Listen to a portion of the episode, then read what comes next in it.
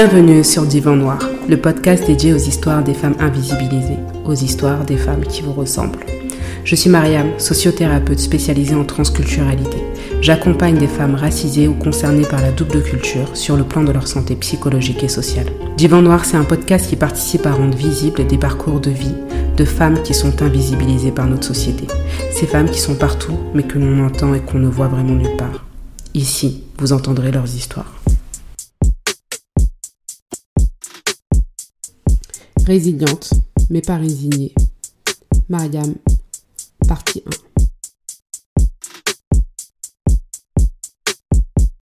Chère Mariam, voilà maintenant plusieurs années qui sont passées. Je tenais à te féliciter d'avance pour le bout de chemin que tu vas parcourir. Ça va être difficile, ça va sûrement l'être après encore, mais ne baisse jamais les bras. Place ta confiance en Dieu et je te promets que ça ira. Je ne peux pas changer le chemin que tu vas parcourir, mais tu ne peux même pas imaginer la femme que tu vas devenir, ce que tu vas surmonter et accomplir. Et ce n'est que le début. Alors endure, sois patiente, sois forte.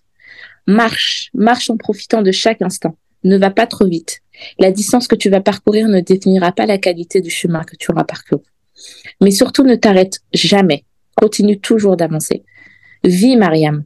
Vis tant que tu le peux encore. Tu es si petite et innocente, ça ne durera pas longtemps. Alors, ris aux éclats tant que tu peux encore. Souris tant qu'on peut encore te voir. Respire avant d'étouffer. Nage avant de te noyer. Joue, saute, cours, cours, cours aussi loin que tu peux.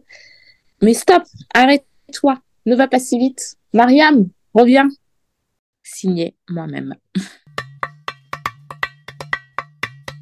Alors du coup, mon enfance, elle a commencé. Euh... faut savoir que je fais partie d'une famille polygame. Euh, je suis orphelin de père, donc j'ai pas trop connu mon père. Il est décédé quand j'avais à peu près 4 ans. Euh, du coup, on est une très grande famille. J'ai beaucoup de frères et sœurs, et on est une famille très très très très très très, soudée.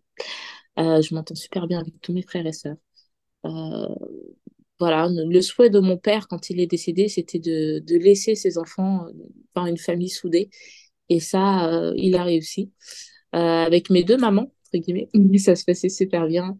On a vécu ensemble euh, pas très longtemps, tous, ensemble pas très longtemps. Et bah, malgré le fait que on a fini après chacun dans un appartement avec nos mères, bah, en fait, on, a toujours gardé les liens, on se voit toujours autant, on ne fait pas de différence, il n'y a pas entre guillemets de demi-frères ou de demi-sœurs. On est vraiment que des frères et sœurs et, puis, euh, et puis voilà, ça se passe très très bien. Euh, de ce qu'on me dit, j'étais un, enfant euh, assez timide, mais je parlais beaucoup. J'avais cette, je m'exprimais relativement bien apparemment. Et, et, et, voilà, c'est ce qu'on ce qu'on me dit de, de mon enfance. J'étais plutôt sérieuse à l'école mais ça, ça s'est arrêté euh, à l'adolescence. Voilà, à, partir de mon adolescence, je pense que là, euh, j'ai commencé à comprendre tout, tout, tout ce qui m'arrivait parce que ça a commencé assez tôt, à l'âge de 7 ans à peu près. Euh, j'ai subi des attouchements sexuels en fait par euh, un, un, monsieur assez âgé. Donc euh, quand j'étais plus jeune, je ne comprenais pas forcément ce qui se passait. Donc donc voilà. Et euh, c'est à l'adolescence, je pense, que tout a commencé à, à prendre sens. Et euh, à partir de la quatrième, euh, je commençais à me chercher. Je je commençais à chercher ma personnalité, qui j'étais, pourquoi j'avais subi de telles choses. Et euh, ça, malheureusement, ça a continué tout au long de mon adolescence, mais pas par la même personne, par deux autres personnes. Donc à ce moment-là, je me suis dit c'était peut-être moi le problème finalement. Je, je me rejetais, enfin je, je m'acceptais plus comme j'étais j'étais arrivée à un stade où, euh, quand on, à l'adolescence, on commence à devenir, entre guillemets, une femme. En, tout cas, notre corps commence à se développer. Et euh, je refusais ce, comment dire, ce, changement, ce changement de, mon corps. Euh, donc, par exemple, quand j'avais ma poitrine qui poussait, j'essayais de, de, de mettre une pression contre ma poitrine pour pas qu'elle pousse. Parce que je me disais pourquoi les gens sont tellement attirés par mon corps, pourquoi euh, Après, il faut savoir que je me suis développée, mon corps s'est développé assez rapidement. Et, euh, et je, je ne voulais pas, je ne voulais pas de ce corps-là qui attirait les hommes plus âgés. Et, euh, et personne ne voyait tout ce qui se passait. Et ça, c'était horrible parce que ça se passait chez moi. Circonstance de, de ces agressions, euh, bah, c'est assez particulier parce que ça se faisait euh, à, l'époque. Euh, euh, j'habitais dans un cité, dans une cité, et les cités, bon bah en fait la porte elle est ouverte à tout le monde. C'est-à-dire qu'on est tellement une grande famille que euh, que voilà, dans c'était une grande tour et en fait à chaque étage on connaissait des familles, donc on venait taper aux portes, c'est comme si on était chez nous. Donc les portes elles étaient entre guillemets ouvertes à tout le monde et euh, en général, moi, ça se passait euh, entre le temps du midi, quand je rentrais de, de l'école pour euh, pour aller manger. Euh, c'est arrivé une première fois où la personne est venue euh, et chercher quelqu'un qu'elle n'a pas trouvé et bah, elle m'a trouvé moi.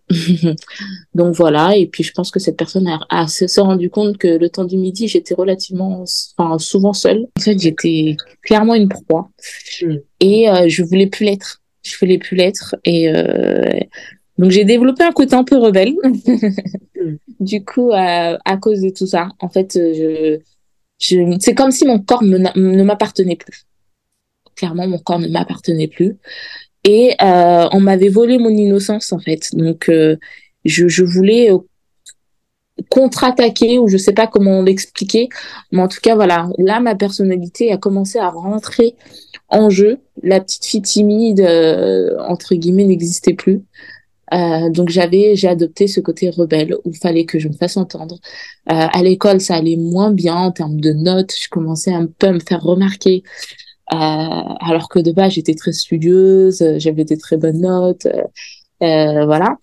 Et euh, voilà, tout a commencé vraiment, je pense, euh, à l'école, où mon comportement euh, a changé. Donc, donc voilà, et je pense que ça a continué jusqu'à ce que je devienne, je, commence à devenir adulte, enfin très jeune adulte, hein, parce que ça, ça, ça a continué jusqu'au lycée où je me faisais quand même encore assez remarquer. Et mais j'ai commencé à me calmer un peu, où bon, mes notes se sont stabilisées, etc. J'ai rencontré des personnes qui m'ont euh, fait euh, évoluer. Euh, bah, c'était des amis en fait. On était dans ma dernière année de terminale, enfin de, de, de, de, lycée. J'avais un groupe d'amis. On était cinq et, et en fait on était tous de confession musulmane, sauf sauf un. Et, et je pense c'est ce c'est ce côté-là qui m'a, ce côté religieux, qui m'a, euh, qui m'a fait entre guillemets sortir de, de mon côté euh, rebelle et euh, fait prendre conscience de, certaines choses et ça et, surtout surtout des épreuves. Donc donc voilà, je pense le côté ils m'ont apporté un côté religieux que j'avais. Hein, j'ai baigné dans dans la religion musulmane, mais le problème c'est que hum, en fait on nous a tellement imposé la religion sans nous expliquer le pourquoi du comment, que j'ai fait aussi un rejet par rapport à ça. Je pense que quand j'étais jeune, j'ai clairement fait un rejet par rapport à la religion parce que je ne comprenais pas pourquoi je faisais les choses. Et là, d'avoir euh, connu ces personnes-là qui avaient baigné aussi dans cette religion-là, mais qui avaient plus d'explications dans les actes euh, qu'ils faisaient, euh, me, faisait réfléchir en fait. Ils m'ont fait réfléchir sur certains aspects de la religion et, euh, et de là, euh, voilà, je me suis beaucoup intéressée. J'ai commencé à faire mes propres recherches. Et, euh, et je pense que c'est ça qui m'a, entre guillemets, sauvée, en fait. Et voilà, et là, j'ai commencé à, à entrer dans une phase euh, euh d'apprentissage religieuse. Et euh, mon comportement, en fait, a, a suivi, a clairement suivi. Ensuite, bon, bah, l'adolescence vient les premières, les premières amourettes, entre guillemets. J'avais rencontré aussi quelqu'un avec qui je devais me marier. Finalement, ça s'est pas fait. Euh, parce que ma mère, faut savoir que il était blanc, cette personne-là était blanche. Euh, et ma mère, euh, elle ne voulait pas euh, de, de, de, de mixité. Elle ne voulait pas mixité parce que pour elle, culturellement, c'était, je pense, un peu trop demandé.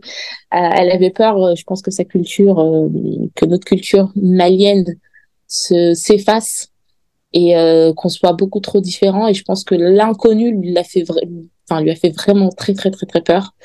Donc, elle a catégoriquement refusé ce mariage. Donc, on a essayé pendant plusieurs années de la convaincre. Ça n'a pas marché. Mes frères et sœurs étaient, m'ont beaucoup soutenu euh, dans cette démarche. Mais euh, voilà, ma mère, elle est très coriace. elle n'a pas accepté et, euh, et finalement, je pense qu'elle avait raison parce que, enfin, voilà, c'était finalement ça s'est mal terminé. cette personne-là s'est s'est mise avec ma meilleure amie de l'époque. Enfin voilà, c'était assez compliqué. Et et, et donc voilà, vu que ma mère ne voulait pas que je de mariage mixte, euh, je j'avais euh, cette, cette envie de me marier. Je me, enfin, j'avais à peu près une vingtaine d'années et euh, je ressentais le besoin de me marier pour être, je pense, en adéquation avec ma religion. Et, et je me dis bon bah de toute façon, si je suis sincère dans cette démarche-là, qu'il soit noir, vert, rouge, violet, normalement c'est, c'est, ça ne devrait pas entre guillemets compter. C'est la personne en elle-même, euh, la personne qui est en face de moi qui devrait euh, enfin voilà je devrais me baser sur ça. Quand je dis en adéquation avec ma religion c'est que je, en tant que femme musulmane euh, c'était l'impression que j'avais à, à ce moment-là hein, parce que mon avis a entre guillemets plus ou moins changé. Mais en fait je, pour moi c'était une suite logique en tant que femme de devoir se marier jeune enfin, à ce moment-là, en tout cas, j'avais envie de me marier jeune, de vivre pleinement ma religion. Et puis euh, en islam, on dit que se marier, c'est accomplir la, la moitié de sa religion. Donc j'avais envie de vivre ça. Euh, voilà, je voyais le mariage comme quelqu'un de quelque chose de tellement beau, tellement beau, comment religieusement c'est expliqué, comment voilà, c'est j'avais envie de me marier. Voilà, c'était euh, euh, pour me préserver euh, de, de de des tentations qu'il y avait dehors, des, hommes. Voilà, j'avais, il fallait que je me marie. Là, euh, vu que ma mère elle était catégorique sur les blancs, euh, moi c'était euh, voilà, mon type d'homme de base. Euh, et euh, on m'a présenté du coup un malien. Donc là, je me suis dit ah bon ben je vais, on ne sait jamais, je vais quand même, je vais quand même euh, le rencontrer, discuter. Donc en fait, il faut savoir qu'on a fait ça dans un cadre totalement religieux. Euh, donc euh, on s'est pas vu euh, euh, tout seul. Il y avait tout le temps mon frère qui nous accompagnait. Pour moi, c'était l'idéal entre guillemets quoi. C'était vraiment, je pouvais pas espérer mieux que ce cadre-là pour rencontrer une personne. je voulais mettre vraiment toutes les chances de mon côté. Et donc du coup, on s'est rencontrés dans un cadre religieux, comme je disais. Ça a duré euh, peut-être, euh, ça a été rapide en moins d'un an. Le, le, le, le, nombre de fois on s'est vu, peut-être on s'est vu peut-être cinq, six fois.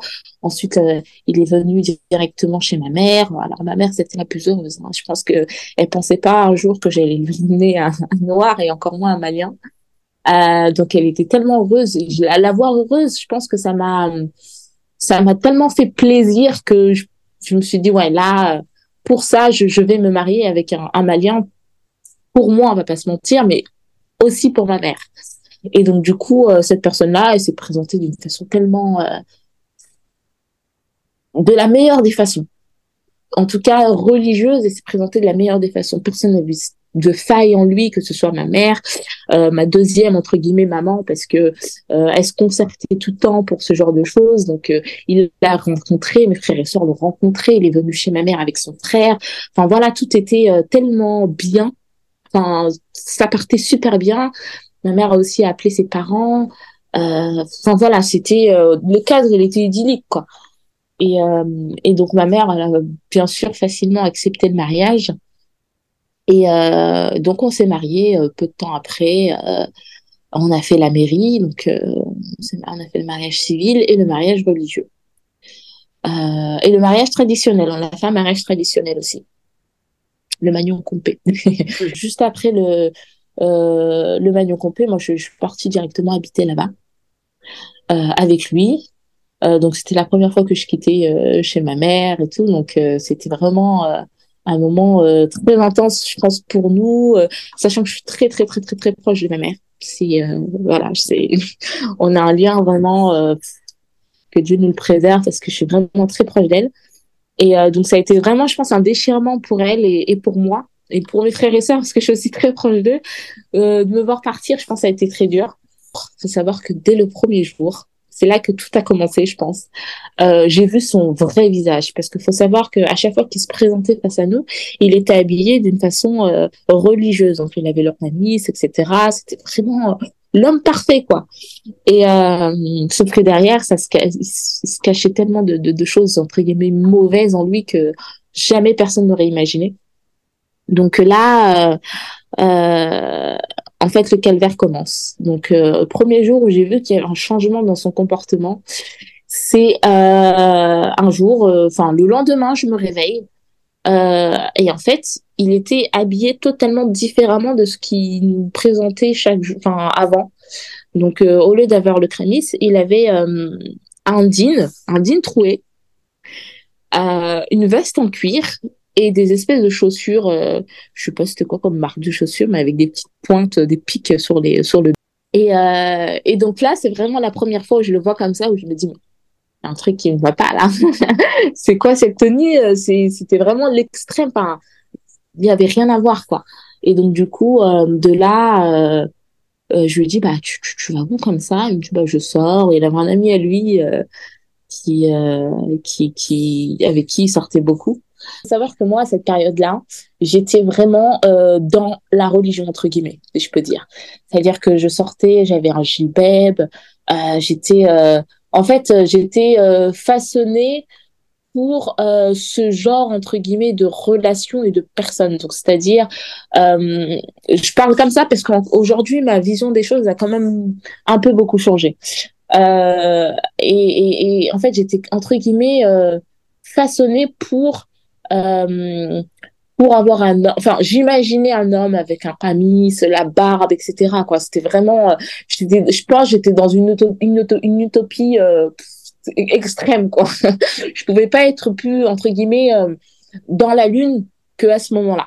Donc moi pour moi c'était l'idéal l'homme avec le camis la petite barbe le religieux etc et tout. J'étais j'étais dans ce mood là et, et moi aussi dans, dans ma façon de m'habiller etc j'étais vraiment dans ça donc le, le ce qui m'a choqué, c'est vraiment de passer du tout au tout parce que je l'avais jamais vu habillé comme ça.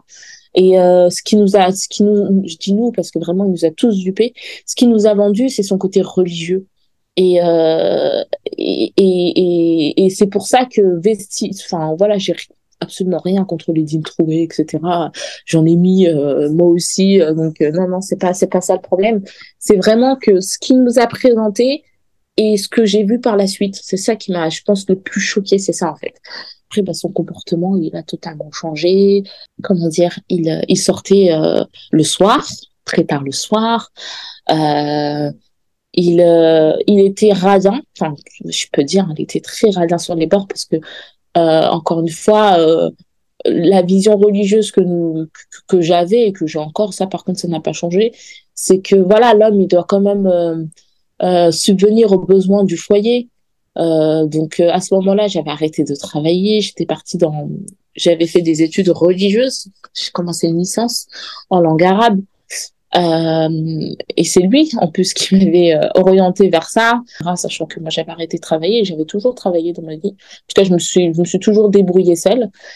Euh, et donc, par exemple, quand on allait faire les courses, euh, je, quand je prenais bah, des trucs basiques, des yaourts aux fruits, ça, ça m'a toujours marqué. Je prenais un yaourt aux fruits. Il me disait, mais non, ça coûte trop cher, on va prendre un yaourt nature et on mettra du sucre. Quand je voulais prendre des fruits, il me disait, mais non, ça sert à rien.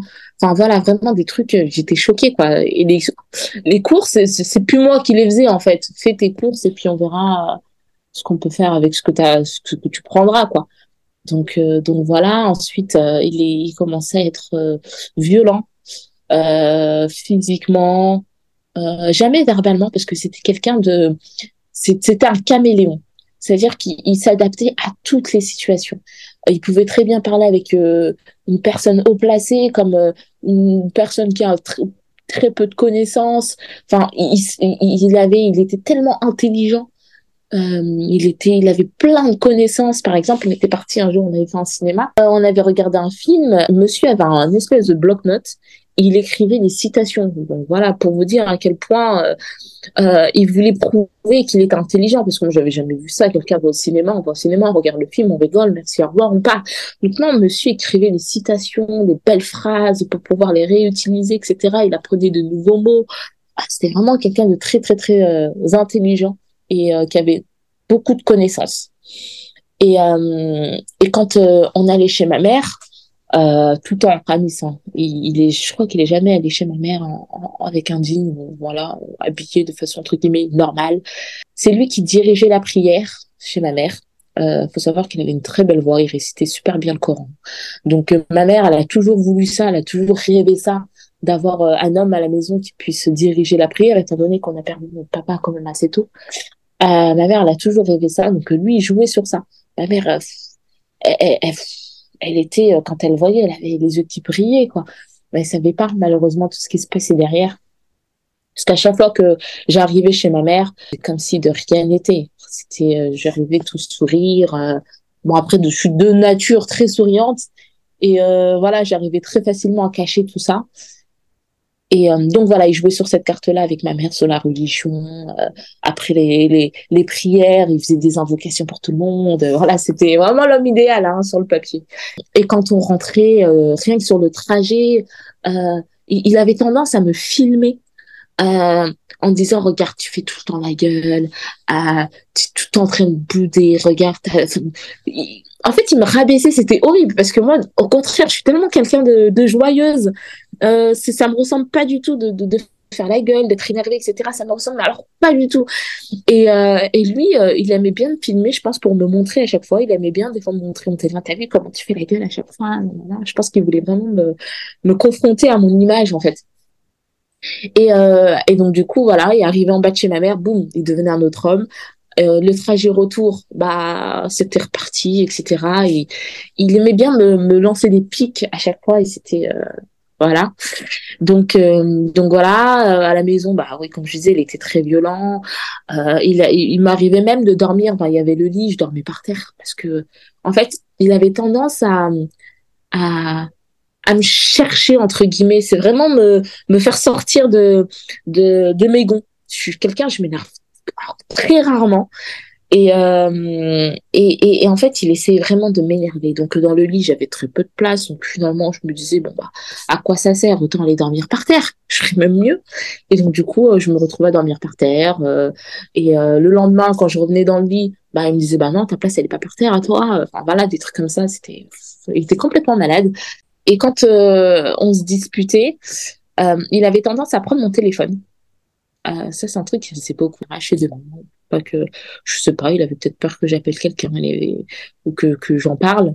Euh, donc il avait tendance à prendre mon téléphone et partir, sortir de la maison. Euh, il m'enfermait. Il m'arrivait aussi de, il m'arrivait aussi de m'enfermer. Cette époque, c'est moi qui avais la voiture. Lui, sa voiture ne fonctionnait plus. Donc on utilisait ma voiture. Et à un moment donné, je voulais plus que qu'il l'utilise parce que c'était comme dans un film en fait. Je retrouvais des, des mèches de cheveux, de, de longs cheveux. Euh, dans ma voiture. Donc je me disais, mais c'est quand même bizarre, euh, pourquoi je trouve des, des, mèches de cheveux dans ma voiture et tout? Et je commençais à avoir des doutes concernant euh, ben, le fait qu'il soit infidèle. De base, j'en je j'y pensais pas. Euh, et voilà, je, je me, j'étais comme dans un film. Et du coup, je voulais pas qu'il prenne les clés de ma voiture pour partir, je ne sais où. Et moi, en plus, en fait, des fois, quand j'allais chez ma mère, parce que j'habitais à une demi-heure de chez ma mère, donc j'utilisais ma voiture pour y aller. Et euh, il savait pertinemment que je devais y aller. Mais quand, comme il voulait pas que j'y aille, il attendait que je, que, que, je fasse, que, que je fasse ma prière. Parce que quand bien sûr, quand je prie, je vais pas regarder ce qu'il fait ou je vais pas sortir de ma prière parce que monsieur fait quelque chose. Donc il attendait que je prie. Il prenait mes clés et euh, il partait. Il partait, euh, il prenait mes clés de, voiture et il partait. Et des fois, il, m'enfermait. Et dans tous les cas, une demi-heure de chez ma mère, si j'ai pas la voiture, c'est trop compliqué pour y aller et il savait très bien comment faire pour euh, pour me m'éloigner de, de, de ma famille. On allait beaucoup chez ses parents qui habitaient à côté et euh, c'était le genre de personne qui euh, enfin devant son père c'était l'enfant l'enfant parfait c'était l'enfant parfait voilà c'est comment tu, comment son père ou ses parents pouvaient imaginer à quel point leur, leur fils était un monstre, en fait. Ils pouvaient pas imaginer parce qu'il était parfait. Tout le monde le voyait comme quelqu'un de parfait. C'était, et, euh, et, euh, et j'avais tendance, le, les, les, tout petits moments de, de, de joie euh, qu'on avait, j'avais tendance à aller filmer et les mettre sur les réseaux sociaux. J'étais beaucoup sur les réseaux à l'époque. Et euh, c'est ma belle-sœur qui m'a qui m'a qui, m'a fait la remarque. Elle m'a dit euh, quand tu tu tu, tu vous, vous, mettiez vos vidéos, on rigolait, euh, on rigolait. Elle me disait mais puis je me disais que tu avais trouvé c'était l'homme parfait pour toi. Euh, vous rigoliez, vous étiez dans le même délire, etc. Et tout. Et vous voyez que c'est dit, Maria, elle a de la chance, elle a trouvé euh, celui qu'il le faut, celui qu'il lui fallait. Sauf que, bah, en fait, euh, derrière tout ça se cachait tellement de choses. Quand on s'est marié euh, à la mairie, mes frères et sœurs, on nous, a, ont fait une enveloppe avec des sous pour nous permettre bah, de voyager. On avait mis cet argent de côté pour pouvoir refaire notre voyage de noces. Ce qu'il a fait, c'est que moi j'avais laissé l'enveloppe euh, sur la commode, voilà, je savais pas besoin de la cacher, cet argent était entre guillemets à nous. Et un jour, euh, je, le vois arriver avec un carton, un gros carton rempli de parfums. Euh, il m'en avait déjà parlé un, peu avant, il me disait que oui, ça coûtait 600 euros et que s'il les revendait, il pourrait se faire le double, etc. et tout je n'étais pas trop fan. Je lui dis bah écoute, tu fais ce que tu veux entre guillemets de ton argent, mais je pensais pas qu'il allait utiliser entre guillemets le nôtre. Donc euh, il arrive avec ce gros carton de de, de parfum et il me dit euh, ah regarde et tout, euh, j'ai acheté les parfums etc et tout là, je vais les mettre sur les réseaux pour qu'on puisse les vendre et tout et tout. J'ai dit ah c'est cool et tout, mais t'as du coup tu les as achetés avec quel argent? Il me dit bah avec l'argent de l'enveloppe. J'ai dit, mais comment ça avec l'argent de l'enveloppe Mais à quel moment, en fait, tu t'es permis de prendre cet argent-là pour acheter tes parfums alors que c'est mes frères et sœurs qui nous l'ont offert pour qu'on puisse voyager? Il me dit, mais non, mais t'inquiète, je vais te rembourser, enfin, je vais remettre l'argent, je vais, je vais doubler de toute façon, etc. et tout. Et il faut savoir que, bien sûr, j'ai jamais vu la couleur de cet argent. Euh, et j'étais, non, j'étais sidérée. J'ai dit, non, mais là, euh, c'est pas possible, tu peux pas, tu peux pas faire ça tu peux pas utiliser l'argent comme ça alors qu'on l'avait prévu pour autre chose. Donc euh, donc voilà. Ah, ouais, le jour où vraiment tout a tout a basculé, c'est euh, un jour du soir de un soir de Ramadan où euh, en fait on est sorti. Il m'a dit bah viens on va sortir etc. il m'avait parlé de deux mosquées qui étaient à côté de chez nous, donc je pensais donc on rentre dans la voiture. il parle pas tout le long du trajet, donc moi je me dis bah on va où je posais des questions. On va, on passait devant la ville de la première mosquée qui m'avait parlé. Donc je me suis dit, bon, on va à telle mosquée? Il ne répond pas. On passe, j'ai dit, ah, on va à telle mosquée? Non, il me répond pas. Donc je lui dis, bah, c'est bizarre, pourquoi tu parles pas? Donc tout le long du trajet, il parlait pas. Donc on est arrivé dans une espèce de, petit village euh, où au bout d'en fait c'était une rue où il y avait des maisons euh, de deux côtés. Et au bout de la rue il y avait un lac avec des grands arbres etc. Et euh, arrivé là, euh, en fait, il, se gare sous un arbre et euh, il, sort de la voiture et il me dit sort. Je dis bah t'es bizarre toi, pourquoi tu veux que je sorte de la voiture? Il faisait, il faisait nuit. Hein. je dis mais c'était trop bizarre, pourquoi tu veux ça? Et euh, j'avais pas, enfin, en fait, je commençais à avoir peur de lui parce que faut savoir que deux trois jours avant, il voulait tellement m'éloigner de, de, ma famille qu'il me disait euh, ta famille elle te veut du mal. Euh, alors que on est tellement, enfin jamais ma famille me voudrait du mal. Quoi. Euh, me dit oui ta famille elle te veut du mal. Il me parlait de Lucifer. Non mais il était complètement complètement taré. Et en fait je pense qu'il arrivait tellement pas à m'avoir. Enfin je pense qu'il essayait d'instaurer de la peur parce qu'il n'arrivait pas à m'éteindre, éteindre mon sourire, etc. Mais du coup, il essayait d'instaurer de la, de la peur et, euh, et ça a marché, finalement, ça a marché. Parce que ce jour-là, euh, il me disait de sortir de la voiture, mais moi, je, me suis dit, mais il est un peu bizarre. Et le, le, le réflexe que j'ai eu, c'est d'appeler une amie à moi. Je l'ai appelée. Euh, je lui ai dit euh, parce qu'elle était voilà, c'est la première fois où j'avais, enfin là c'était la deuxième fois, mais une fois j'avais, je lui en avais un peu parlé de tout ce qui se passait euh, chez moi. Du coup, euh, c'est pour ça que je l'ai appelée elle. Donc je lui ai dit voilà, on tel, euh, reste au téléphone parce que là, je sais pas où je suis. il, est, lui, il il était en train de marcher, il était, parti sous un arbre. Je lui ai dit, là, je suis, moi, je suis à la voiture. Euh, j'avais juste entrouvert la porte et regardé en regardant ce qu'il faisait. Je lui dis là, je suis dans la voiture, mais je, sais pas où il en est et il est trop bizarre. C'est ce que j'avais dit.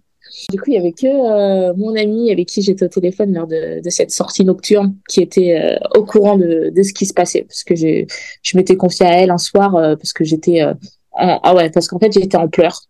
J'étais j'en pouvais plus. J'étais dans ma voiture un soir comme ça et je l'ai appelé. J'ai dit ça va pas. je peux passer etc. Et c'est à ce moment-là que j'ai commencé à lui parler de tout ce qui se passait. Et euh, donc je suis au téléphone avec elle, je lui dis il est trop bizarre et tout, reste au téléphone, je sais pas ce qu'il est en train de me faire et tout. Euh, euh, donc voilà, et je le voyais en fait, il est en train de parler tout seul. Il commençait à parler tout seul. Je dis mais il est complètement barjou, c'est pas possible. Il parlait tout seul et, et à un moment donné, je l'entends, il dit alors là, je pense que là c'était, je pense la phrase de trop et j'ai pris mes, jambes, mes jambes à mon cou et j'ai commencé à courir dans toute la ruelle. J'ai dit, j'ai dit euh, Funti, viens me chercher, je sais pas où je suis, viens me chercher et tout, je sais pas ce qu'il est en train de faire et tout. Et lui, à ce moment-là, du coup, il se retourne, il court à la voiture euh, pour essayer de, de pouvoir me rattraper. Je lui dis, mais je, je sais pas où je suis, viens me chercher. Elle est, la pauvre en panique au téléphone, mais t'es où? Je lui dis, mais je sais pas. Je, j'étais vraiment au bout de ma vie. En fait, je le vois arriver, passer en voiture, mais à toute vitesse, vraiment à toute vitesse. Donc, je pense qu'il est il passait tellement vite qu'il m'a même pas vu. Euh, et donc du coup, il est parti, je le voyais plus, et je lui ai dit, euh, euh, en fait, je savais pas où aller. Il y avait des, des, maisons. Je, me rappelle, j'avais tapé une porte. J'avais tapé une porte d'une maison, mais personne m'a répondu. Et, euh, et donc, du coup, je, je, je dis, mais euh, viens me chercher, viens me chercher, je sais pas où je suis, je sais pas où je suis. Et euh, je pense qu'il y a cinq ou dix minutes qui sont passées et je le revois revenir avec la voiture. Il me dit, monte dans la voiture. Je dis, non, je veux pas monter, je monterai pas dans la voiture. Et donc, tu au téléphone, elle me dit, non, Maria, monte pas et tout, je vais venir te chercher. Et t'es là, il, il, devenait un peu plus agressif, monte dans la voiture et tout. Je dis, non, je monte pas. Et en fait, à ce moment-là, il y a un homme qui est passé. Il y a un homme qui est passé, il dit, oh, ça va et tout va bien. Et euh, lui, il dit ouais, c'est bon, euh, ça va, en gros, euh, merci, au revoir, va-t'en quoi. Et l'homme en question est parti. Donc du coup, il me dit monte dans la voiture, etc. Donc au final, je me retrouve à, monter dans la voiture, toujours au téléphone avec avec mon ami. Et et en fait, à ce moment-là, je faisais une crise d'asthme parce que j'étais, j'ai, je fais, je fais de l'asthme à l'effort et je commence à faire une crise d'asthme. J'arrivais plus à respirer, etc. Et lui, en rigolant, il me dit, bah, tu veux qu'on aille à l'hôpital? En rigolant et tout, je lui dis, mais t'es complètement malade. Et là, à ce moment-là, je lui dis, mais j'ai mis des mots sur euh, sur ce sur, euh, ce qu'il était je lui dis mais t'es vraiment complète t'es malade j'ai dit t'es fou c'est c'est c'est pas possible d'être comme ça et il me dit quoi? Oh, mais c'était pour rigoler. C'est toi, t'es là, tu te mets, euh, tu commences à crier comme une hystérique et tout. Euh, c'était pour rigoler. J'ai dit, mais t'es fou ou quoi? J'ai dit, moi, je rigole pas sur ce genre de choses. C'est, pas non. Tu, tu peux pas me dire que en plus de ça, c'était pour rigoler. Enfin, vraiment, il était complètement malade. Et donc, mon amie, elle, m'a attendu du coup devant chez moi. Sauf que lui, euh, il a dit clairement, si elle est là, je, je, je rentre pas. Donc, il, il tourne en rond, il roulait, il roulait, il roulait sans s'arrêter. Et il m'a dit, tant qu'elle part pas, je, je ne rentre pas. Donc, j'ai dû dire à mon ami de rentrer parce que dans tous les cas, elle aurait pu rester toute la nuit, il serait pas rentré. Donc, euh, donc on est rentré, euh, on est rentré chez nous et euh, le lendemain, je suis partie chez ma mère. Euh, je suis partie chez ma mère et à ce moment-là, j'en ai, je commençais à en parler à ma sœur. J'en ai parlé à ma sœur et ma mère était à côté, elle a entendu. Elle a entendu, elle a demandé qu'est-ce qui se passait et tout. Je lui ai expliqué, euh, je, je, je, leur ai raconté que cette partie-là. Hein. J'ai pas raconté tout ce qui s'était passé avant. Donc euh, quand je lui ai raconté ça, ma mère elle a dit mais il est hors de question que tu y retournes. Je veux pas que tu y retournes.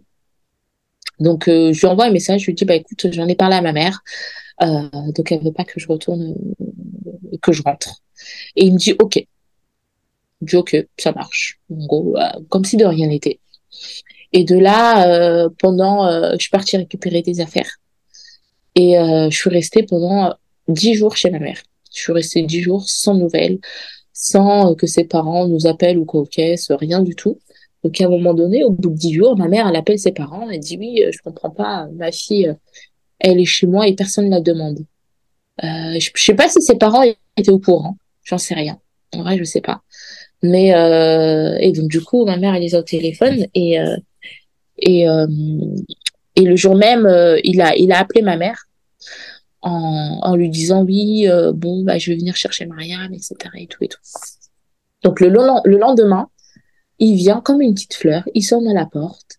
ma mère, c'est ma mère qui a pris qui a, qui a répondu à l'interphone et lui dit comme si de rien n'était c'est moi ah c'est moi et tout donc il monte ma mère, elle était tellement, ma mère, c'est quelqu'un de très, très calme. Elle s'énerve très rarement.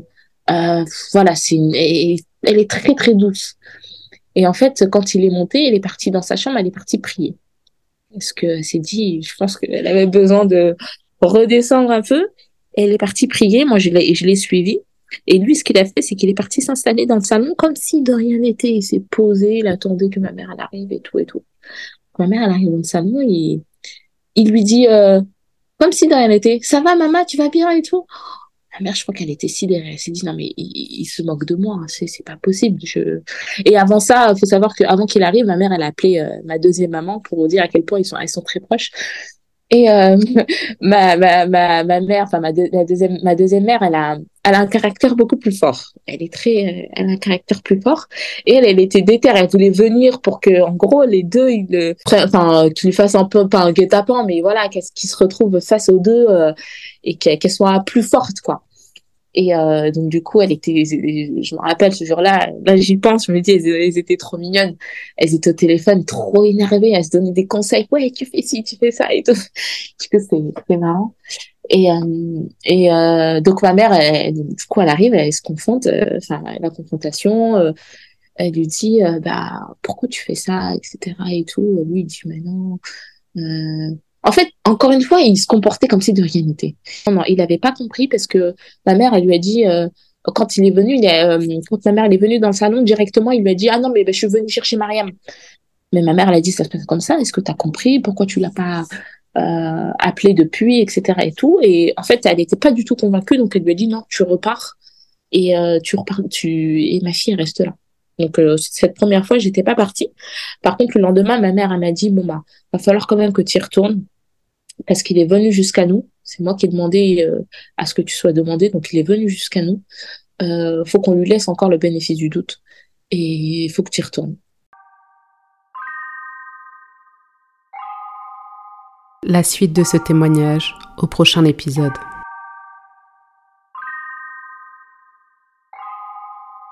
Vous écoutiez Divan Noir, le podcast des femmes invisibilisées et des femmes qui vous ressemblent. Merci de nous avoir écoutés et entendus. Merci à notre invité d'avoir partagé avec nous une partie d'elle. Si vous avez apprécié cet épisode, merci de nous mettre 5 étoiles. C'est le meilleur moyen de participer à nous rendre visibles. Vous pouvez me suivre sur mes différents réseaux sociaux et vous pouvez aussi m'écrire via mon adresse email si vous aussi vous souhaitez partager votre histoire. Toutes les informations figurent dans le descriptif de cet épisode. À bientôt pour de nouvelles aventures. Mariam, votre sociothérapeute.